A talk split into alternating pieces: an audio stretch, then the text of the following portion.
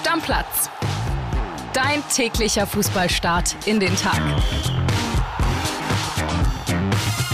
Moin, liebe Stammis, hier ist André Albers. Ich freue mich, dass ihr mit dabei seid. Hoffe, ihr hattet einen schönen Fußballabend oder seid neugierig, wie das gestern alles so abgelaufen ist. Wir fangen an mit den 1845 Spielen von gestern. Da gab es unter anderem die Partie zwischen Leverkusen und Budapest. Der Kollege Pippo Ahrens war im Stadion und hat folgende Nachricht geschickt. Hallo André. Ja, du hörst im Hintergrund die 2000 mitgereisten Fans von Ferencvaros Budapest nach dem Achtelfinal-Hinspiel der Europa League, das Bayer Leverkusen mit 2 zu 0 gegen die Ungarn gewinnen konnte. Es war ein hartes Stück Arbeit für die Werkself, die in der 10. Minute durch Kerem Demirbay, ein wunderbarer Schuss aus 18 Metern unter die Latte in Führung ging aber sich danach sehr, sehr, sehr schwer tat gegen Ferencvaros. In der 86. Minute dann die Erlösung für Leverkusen. Wunderbarer Freistoß von Adam Loschek ins linke Kreuzeck. Und äh, Verteidiger Edmund Tapsoba mit einem Flugkopfballabstauber, so würde ich das Tor mal beschreiben, machte das 2 zu 0 für Leverkusen und lässt die Werkself entspannter oder beruhigter nach Budapest fahren. Denn am kommenden Donnerstag erwartet Leverkusen noch ein richtig harter Gang. Über 60.000 Fans werden in der Pushkash Arena in Budapest erwartet. Das ist ja der Endspielort der Europa League. Und da will Leverkusen am 31. Mai am liebsten nochmal hin. Den ersten Schritt, den haben sie dahin gemacht sieht ja gar nicht so schlecht aus für die Leverkusener. Auch wenn Pippo sagt, wird schwer, ja, wird es mit Sicherheit, aber die Ausgangsposition, die ist sehr, sehr gut. Gilt das für Union Berlin? Also wenn man sich die beiden Europa League-Spiele aus der Gruppenphase anguckt, dann wahrscheinlich schon, denn da hat Union gegen äh, Royal Union, wie wir sie ja jetzt nennen, die Belgier, zu Hause verloren und auswärts gewonnen. Gestern gab es ein sehr wildes Spiel. 3 zu 3, 0-1 nach 28 Minuten, dann gab es einen schönen Freistoß von Juranovic zum 1 zu 1, das war auch der Pausenstand und dann lag Union tatsächlich noch zweimal zurück und ist zweimal wiedergekommen. Einmal in der 69. durch einen Elver von Knoche, den er zwar verschossen hat, aber der Nachschuss war drin. Und dann 89. Michel mit dem 3 zu 3 und auch das, ja, zumindest nicht verloren, ist ja eine Ausgangsposition, mit der man leben kann, denn wenn man in Belgien jetzt nicht verliert und vielleicht sich in der Verlängerung im Elfmeterschießen oder nach 90 durchsetzt, dann ist man eben weiter. Und dann haben wir noch eine Partie gehabt, und zwar vom SC Freiburg. Ja, spannendes Duell. Da ging es ja erstmal darum, dass einige Freiburger, die keine Gästekarten hatten, trotzdem ins Stadion wollten. Ein paar sind wohl auch reingekommen mit einem kleinen Trick. Wir hören mal, wie es sportlich lief. Und da hat der Kollege Johannes Wolf ebenfalls aus Turin eine Sprachnachricht geschickt aus dem Juventus Stadium. Hi André, ciao aus Turin. Hier wurde gerade das Europa League Achtelfinale Hinspiel zwischen Juve und dem SC Freiburg abgepfiffen. Und ja, Freiburg verkauft sich ganz gut. 1-0 verlieren sie am Ende durch ein Tor von Angel Di Maria. Da hat Freiburg einmal nicht aufgepasst. Philipp Kostic mit der Flanke. Sonst haben sie nicht viel zugelassen. Also da ist im Rückspiel in einer Woche auf jeden Fall noch was drin. Freiburg muss ein bisschen aggressiver nach vorne spielen. Da muss man sich ein bisschen mehr zutrauen. Und dann könnte es mit dem Euro-Wunder gegen Juve klappen. Bis dahin, mach's gut. Ciao. Also, es gab zwar eine Niederlage, aber für die Freiburger ist ebenfalls noch alles drin. Sieht ja gar nicht so schlecht aus für unsere deutschen Mannschaften. Ich verrate euch noch die anderen Europa League-Ergebnisse. AS Rom gegen Real Sociedad 2 zu 0. Sporting Lissabon gegen Arsenal 2 zu 2. FC Sevilla gegen Fenerbahce Istanbul 2 zu 0.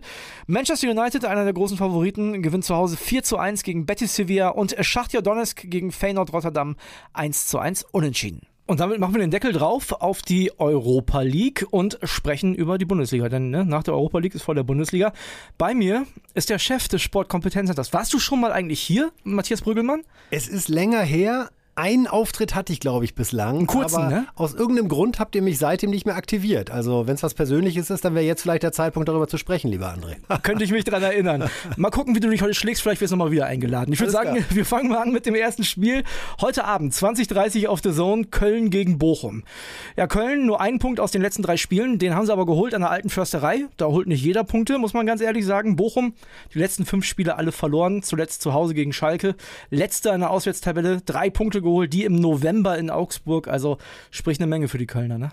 Absolut. Jetzt kommen wir gar nicht so richtig ins Diskutieren, weil eigentlich ist der Fall für mich klar. Ja? Also das ist jetzt so ein Ding, wo der FC mal wieder zuschlägt und Bochum ist für mich die Mannschaft, nachdem sie jetzt dann eben auch gerade gegen die Schalker verloren hat, die bis zu der Länderspielpause, die jetzt bald kommt, nicht mehr viel reißen werden. Darum hier Sieg für den FC 3 zu 1. Ja, wir haben ja immer mal wieder steile Thesen bei uns und ich habe äh, am, Anfang, am Anfang der Woche gesagt, Bochum lässt jetzt abreißen. Also es gibt ja einen spannenden Abstiegskampf. Aber Experte, hat einen Grund, warum ich dich auf so, den Platz gesetzt habe. Siehst du. ne, und ich glaube tatsächlich auch, dass äh, Bochum nicht mehr viel holt und dass die am Abstiegskampf am Ende gar nicht mehr so richtig teilnehmen werden, weil die wahrscheinlich schon weg sind. Ne? Also wir werden sehen, du sagst 3-1. Ich glaube auch, dass Köln das macht. Ähm, mal gucken, ob die Bochumer ein Tor schießen. Ich sag mal 2-0. Alles klar. Wir gehen in die 15:30-Konferenz. Fangen an mit der Partie Hertha gegen Mainz. Die Berliner äh, zuletzt zwar in Leverkusen verloren, zu Hause aber die letzten beiden Spiele gewonnen.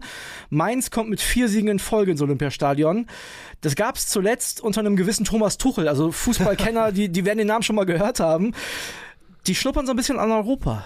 Was meinst du? Also ich bin schon sehr beeindruckt, was Hertha hier bei den Heimspielen immer wieder an Fankraft aufbaut. Das ist was sehr erstaunlich ist in Anbetracht der schlechten sportlichen Lage jetzt seit langer Zeit schon so, dass ich glaube, dass dieser Energiefaktor da was möglich macht. Jetzt gerade zu Hause lief es ja auch zuletzt besser, so dass ich schon denke, dass die Hertha dann unentschieden hinbekommen kann. Und wie sagt man so bei Mainz immer, das kann ja nicht ewig so weitergehen. Ne? Das spielen ja gerade eher über ihren Verhältnissen. Insofern eins zu eins würde ich da einmal platzieren. Das stimmt. Ich habe auch schon Ärger aus unserer Stammplatz-Community gekriegt. Die haben nämlich gesagt, also wenn es nach uns geht, wäre Mainz ganz unten mit drin. Aber na, die machen das unter Bo Svensson auch überragend, muss man ganz Absolut. ehrlich sagen. Ich glaube ne? auch übrigens, Bo Svensson ist der nächste Trainer, der einen großen Schritt machen wird. Ich weiß, dass auch in England immer wieder schon über ihn gesprochen wird.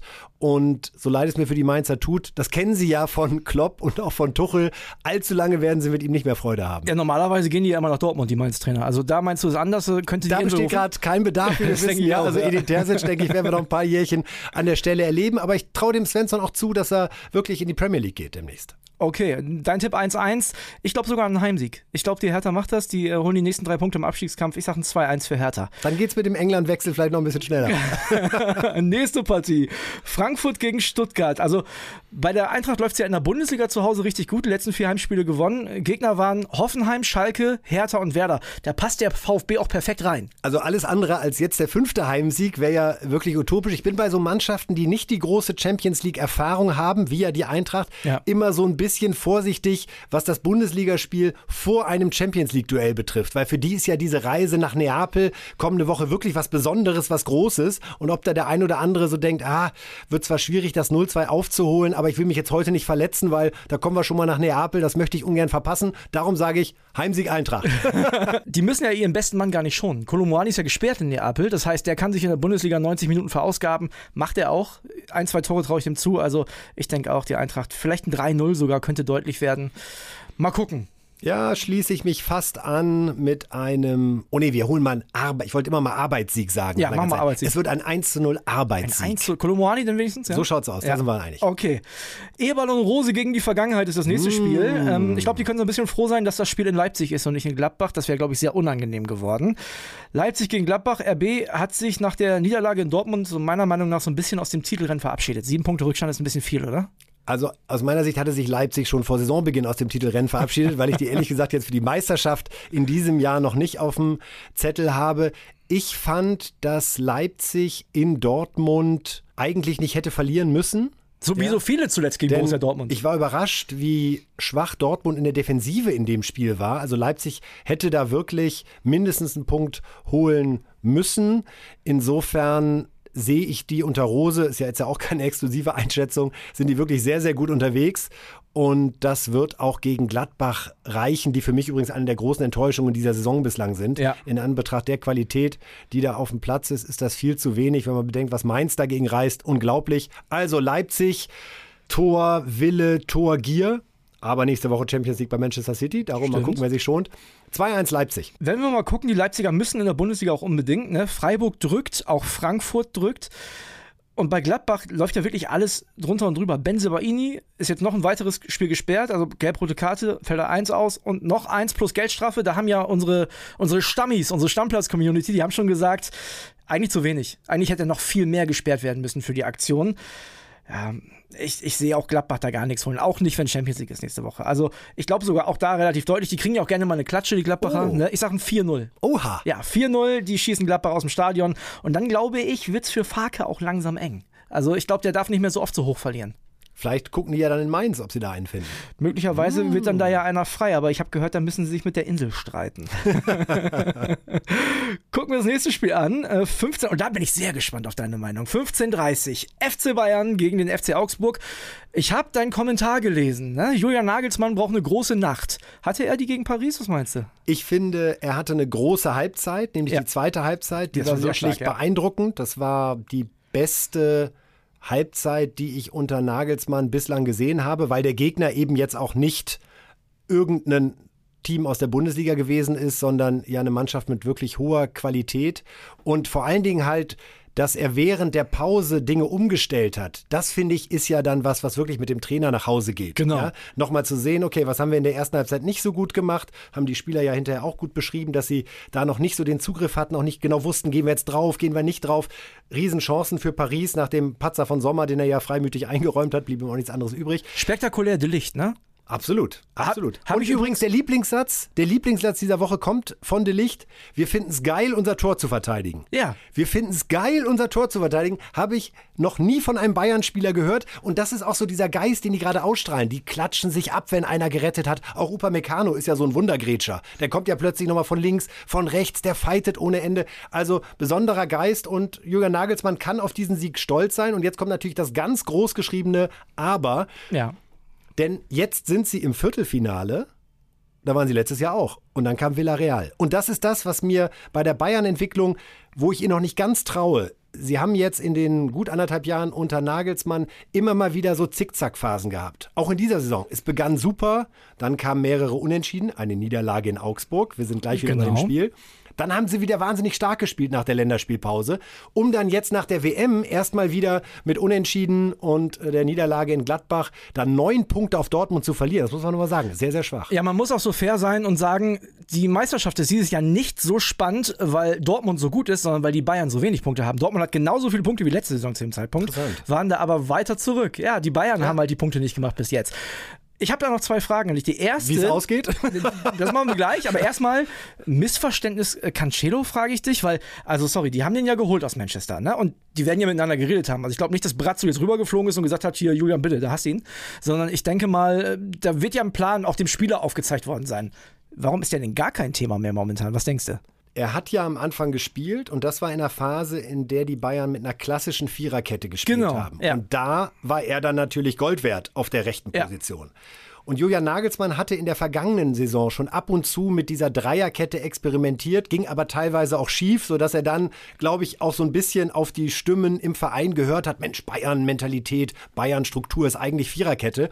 Aber in ihm drin ist die Dreierkette. Und Schon immer gewesen das, übrigens. das ne? hat er jetzt häufiger probiert und natürlich ist durch Davis und Coman, die jetzt auch beide gerade fit sind und diese, wie Nagelsmann immer sagt, Joker-Rolle auf den Außen, ganz nach vorne, ganz nach hinten, wunderbar spielen können, ist da einfach gerade kein Platz. Wenn man äh, ihn jetzt in der Dreierkette rechts spielen lassen würde, zum Beispiel statt äh, Stanisic, ja. dann wird es viel zu offensiv. Nein, ist Ja? defensiv auch, hat er nicht seine größten Qualitäten, Und, ne? und ehrlich gesagt, ich finde äh, bei Bayern Cancelo, das ist jetzt nicht so, oh, der kommt da auf der Sänfte und hat ab jetzt die Garantie immer zu spielen. Der war bei Man City auch nicht mehr gesetzt. das stimmt, so. ja. Auch da übrigens wegen der Umstellung, wegen der Systemumstellung. Genau, so ja. und jetzt, wer weiß, wie sich das bei Bayern weiterentwickelt. Ja, möglicherweise lässt er ihn auch statt Coman mal spielen und guckt, wie das auf der rechten Seite da geht, um den zu schonen. Wäre ja die Position, ja. Oder er geht mal wieder auf Viererkette, je nachdem, auf wen sie jetzt noch in der Champions League treffen. Also, das war ein super Deal, den zu leihen. Ne? Also man muss ja erstmal nichts bezahlen. Die haben zwar Optionen über 70 Millionen im Sommer. Ob sie die ziehen, würde ich nach jetzigem Stand eher für unwahrscheinlich halten. ich Aber es ist eine Option mehr. Ich meine, was haben die Bayern gerade für eine Bank? Ja, da kommt ein Mané rein, da kommt ein Gnabry rein, da kommt ein Sané rein. Du kannst hinten äh, Cancelo bringen und Pavard, der war jetzt gegen Paris sogar gesperrt und wahrscheinlich habe ich noch zwei vergessen auf die Schnelle. Da sind gerade alle fit und die sind jetzt für die letzten drei Monate, die da anstehen, aber mal richtig gerüstet. Ich habe gestern schon die These in den Raum gestellt, ist das der beste Bayern-Kader der letzten Jahre? Weil, also in der Spitze wahrscheinlich nicht, Schuppomoting, Lewandowski, da sehe ich noch schon noch mal einen großen Unterschied, aber in der Breite, wenn du, du hast die vier gerade angesprochen, wenn du die vier bringen kannst von der Bank, Das habe ich noch nie gesehen beim FC Bayern, auch in der Bundesliga gar nicht. Vor allen Dingen ist der entscheidende Unterschied und darum, ich habe jetzt echt nicht alle Kader parat, aber mir fällt erstmal kein Kader ein, mit dem ich dir spontan widersprechen könnte. Die Stammis sagen 2013. Ich finde, da war es eher die Mannschaft mit der guten Moderation des Trainers. Da war es jetzt nicht der Einzelspieler im Kader. Was 2013 als Farbe noch dabei war, war Manzukic, Ja. der der Mannschaft wahnsinnig gut getan hat, weil er eben so ein bisschen das Messer zwischen den Zehen hat auf dem Platz. Das wird für mich aber gerade de Licht. Der steht zwar hinten, aber der ist auch so ein Typ, der da eben so wahnsinnig beißen will. Und was aus meiner Sicht den großen Unterschied macht, Bayern hat eigentlich immer mit vier starken Außenspielern agiert, weil sie wussten, zwei können nur spielen, die sind meistens verletzungsanfällig aufgrund von Sprints etc. Da reißen die Muskeln ärmer, das heißt, wir brauchen da entsprechende Backups. Wer jetzt neu ins Spiel gekommen ist, ist Musiala. So jemanden gab es ja in den letzten noch nie beim FC Bayern. wahrscheinlich noch nie, ja. Der im gesamten Zentral-, aber auch Außenbereich so gut am Ball ist und so gut vom Tor ist und einen so guten Blick für Mitspieler hat, der Spielertypus Musiala, den gab es bisher nicht. Und der macht für mich, wenn ich mir den ganzen Kader angucke, eigentlich den entscheidenden Unterschied. Denn bei Coman, Manet, Sané, Gnabry, da kann man jetzt immer sagen, Robben Ribéry, Costa damals, das geht so ungefähr in die gleiche Richtung, ja. Aber das ist der Spieler, der dazukommt, zudem nicht verletzungsanfällig. Auch eine große, große Qualität. Also die Antwort lautet ja. Ja, bester Kader, ja. Genau. Bester Kader aller Zeiten, in der Breite wahrscheinlich ja, mit einem gu richtig guten Musiala in der Spitze. Ja, Tipp, Tipp genau. Was sagst du? Ich sag 4-0. Ich wollte mal schneller sein, weil ich glaube, du tippst was ähnliches. Ich glaube eher, dass die jetzt so ein bisschen trocken zu einem 2 zu 0 gehen. Weißt du, was das, das Ding ist? Ich denke, dass natürlich diejenigen, die reinkamen, diesmal gute Chancen haben, von Anfang an zu spielen. Und die werden heiß sein. Ich glaube, Sané, Gnabry und so, die haben Lust. Die haben, haben auch Lust, Augsburg so ein bisschen zu zerfiedeln. Das kann ich mir gut Kann vorstellen. Und so ein Satz wie von der Licht, ne, wir sind geil drauf, unser Tor zu verteidigen, wirst du in keiner D-Jugend hören. Also, das musst du auch erstmal irgendwie eingeimpft bekommen. Das ist ja total verrückt. Noch nicht, aber das ist ja gerade Genau, das Tolle. genau. Ja, dass jetzt ein Bayern-Star sich mit einer Geilheit zum Verteidigen bekennt, adelt ja auch so ein bisschen die, die Abwehrleistungen von Spielern, wo man ja häufig sagt, na gut, das sind die Jungs, die vorne zu wenig Tore schießen, aber geil sein zu verteidigen, was für eine tolle Einstellung. Ein Spiel haben wir noch. 18.30 großes Derby im Ruhrpott. Ich hörte davon. Ja, Schalke 04 gegen den BVB. Vor vier Wochen dachte ich, ich brauche den Fernseher gar nicht anmachen, denn das wird eine klare Nummer für die Dortmunder. Ja, denkst du, ne? Schalke wieder da, also zumindest einigermaßen. Defensiv sehr stark. Dortmund gegen Chelsea erstmals verloren und auch zuletzt äh, kriege ich auch immer wieder auf den Deckel von unseren äh, BVB-Stammis, ne? Die sagen zu mir, äh, Mensch, ja, Dortmund hat doch zehnmal gewonnen. Ja, aber, ne? Das war jetzt auch Nee, da nicht. lasse ich kein Abergeld. Da- da- Also wer, Nee, echt wer nicht, ja? 10 von 10 gewinnt, da gibt es kein Aber. Ich habe zwar vorhin einmal auf die Defensivschwächen gegen Leipzig hingewiesen, aber das würde ich nicht unter Aber laufen lassen. Okay, verstehe. Also- Sondern Dortmund ist schon das Team 2023. Punkt. Okay, und aber. Ble bleib, bleibt es auch. Ich meine, Julian Brandt, der Spieler 2023 Ja, bislang, schade, schade, ne, schade. fällt jetzt erstmal aus. Was sagst du? Trotzdem eine klare Sache für den BVB? Ich glaube auf jeden Fall, dass der BVB gewinnt, weil unter Terzic schon ganz klar eine Entwicklung stattfindet. Dieses, oh, wir haben da verloren, jetzt wissen wir gar nicht mehr, was wir die nächsten Wochen machen sollen. Das hat die Mannschaft, glaube ich, hinter sich gelassen. Und die Qualität, die Dortmund immer noch auf den Platz bringen kann, ist so viel größer als die Schalker Mentali äh, Qualität, Entschuldigung, um Gottes Willen, äh, Mentalität lassen wir mal außen vor, dass ich glaube, dass der BVB dort mit 3 zu 1 gewinnen wird. Oh, drei BVB-Tore. Ich glaube, das wird eine enge Für Nummer. die BVB-Stammis. Ich habe ja offenbar sehr zu leiden unter dir. Ja, immer. und- ja, das Die kriegen stimmt, jetzt ja. mal ein bisschen Honig. das stimmt, okay. Ich sage, Schalke erwurschtelt sich ein 0 zu 0. Niemals. Also 0-0 bei Schalke gegen Dortmund. Ja. Die einen kämpfen gegen unten, die anderen fighten um oben, die Hütte ist voll. Ralf du Fährmann- Ralf 0-0, Fährmann mit- da kriegst du eine Quote von mir. So, Du 0-0. darfst dir was wünschen. Wenn es 0-0 ausgeht, was wünschst du dir nächste Woche von mir? Wenn es 0-0 ausgeht, dann äh, hätte ich gerne ein Frühstück für die Redaktion. Für die gesamte Stammplatz. Nein, nee, für die, für, die, für die gesamte Redaktion im Großraumbüro. Boah! Ein Frühstück. Ja, was? Du hast dir gerade gesagt, das Wenn passiert auf keinen Fall. Zuhörerinnen und Zuhörer wüssten, wie viele. Ja, Boah! so. Okay, und was ich unter Frühstück verstehe, ist ja meine Na, Sache, ne? Brötchen, ein bisschen Nein, nein, nein, Aufschnitt. nein, nein. So, Also, okay, also wenn es 0-0 ausgeht, gibt's Frühstück hier im Newsroom. da freue ich mich. Und Nee, es kommt ja nicht dazu. so, ja, okay, ich bin, ich bin, ich bin sehr gespannt. Matthias, wir machen jetzt gleich den Deckel drauf. Zum Schluss noch einen Hinweis. Morgen gibt es eine Sonderfolge, gibt es bei uns samstags ja immer. Wir haben ja endlich mal wieder ein spannendes Meisterrennen und das gab es auch in der Saison 2008, 2009. Damals deutscher Meister am Ende der VfL Wolfsburg und auf dieses Meisterjahr gucken wir zurück. Ich habe gesprochen mit dem Meistertrainer, mit Felix Magath. Mm. Ich habe mit Svetschner Misimovic, dem Zehner, gesprochen. Heiko Niederer, damals Wolfsburg-Reporter, ist dabei. Also lohnt sich auf jeden Fall. Gibt es ein paar interessante Anekdoten. Also Kann ich auch noch eine erzählen ja. auf die Schnelle? Oh ja, hast du eine? Ich war damals beim Doppelpass eingeladen an dem Sonntag direkt nach diesem 5 zu 1. Ja, gegen Und, die Bayern. Genau, ja. also Bayern äh, verlor 1 zu 5 in Wolfsburg, Grafit, Jeko, wir können uns dunkel erinnern. Genau. Und am Sonntag kam der Doppelpass vom VW-Gelände weil damals VW den Doppelpass präsentiert hat. Genau, war ja erst in München und dann in Wolfsburg. Genau, dann, ja. also ein paar Sendungen fanden dann immer in Wolfsburg ja. statt.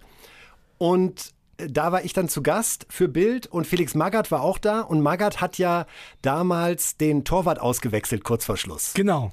Was von vielen als maximale Demütigung wahrgenommen wurde. Das war seine persönliche Genugtuung dafür, dass so. er für die Doubles entlassen und wurde. Wir saßen also in dieser VW-Halle 500 äh, Zuschauerinnen und Zuschauer, natürlich alles VW und VfL-Fans. ja. Und ich sagte dann in der Runde, ja, eins muss ich aber sagen, Herr Magath, also Glückwunsch zum Sieg, aber den Torwart auswechseln, das macht man nicht, das ist gegenüber Bayern unfair. Und die ganze Halle, Oh, die armen Bayern. Und Magath saß da, grinste, rührte in seiner Tasse Tee und genoss nochmal die Demütigung, die er sich am Vortag für seinen Ex-Verein, wo er herausgeflogen war, trotz zweifachem Doublesieg, äh, extra hatte einfallen lassen. Und es war der 26. Spieltag. Danach gab es noch acht Spiele. Und warum die Wolfsburger die Meisterflatter eben nicht gekriegt haben, erzählt Felix Magath morgen in der Sonderfolge. Bin gespannt. Also, jetzt Deckel drauf. Tschüss, bis dann. Ciao, ciao. Ciao. Stammplatz. Dein täglicher Fußballstart in den Tag.